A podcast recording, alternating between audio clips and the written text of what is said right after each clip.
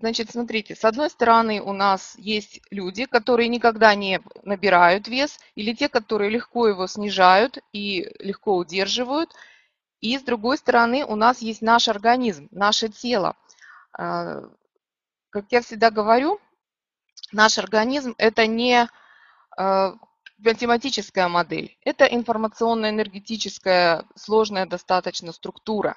И наши центры голода и насыщения находятся в самом древнем отделе мозга, который обеспечивает нам инстинкт самосохранения.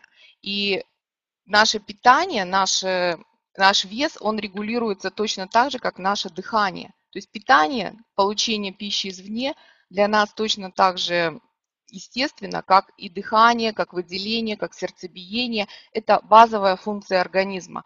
И прежде всего она регулируется именно инстинктом самосохранения. Поэтому сила воли или какие-то усилия организма здесь абсолютно ни при чем. Как только мы начинаем ограничивать свой рацион, свою пищу, э, сразу э, включается инстинкт самосохранения. У нас же мозг не знает вот этот древний наш мозг, который обеспечивает нам жизнедеятельность, он же не знает, что вокруг полно еды и много супермаркетов, и что на самом деле голод э, нам не грозит, и угрозы жизни нету.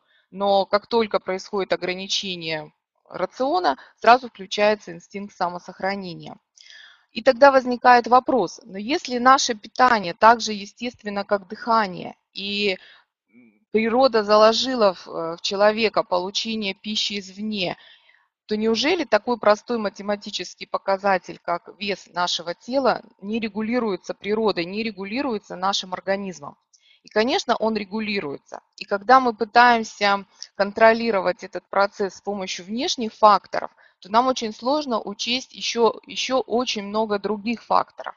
Потому что потребление пищи вот как бы на клеточном уровне для организма это процесс такой достаточно сложный, химический и учитывается одновременно очень-очень много факторов. То есть даже здесь на слайде вы можете видеть, как много факторов мы можем учесть. То есть если мы возьмем просто физическую активность, это такой фактор многогранный, то есть это от э, больших силовых нагрузок до э, совершенно обычной повседневной физической активности. И его нужно учесть. То есть просто плюс-минус калории вы знаете, что это работает, не работает в долгосрочной перспективе. А, например, как учесть время года и время дня?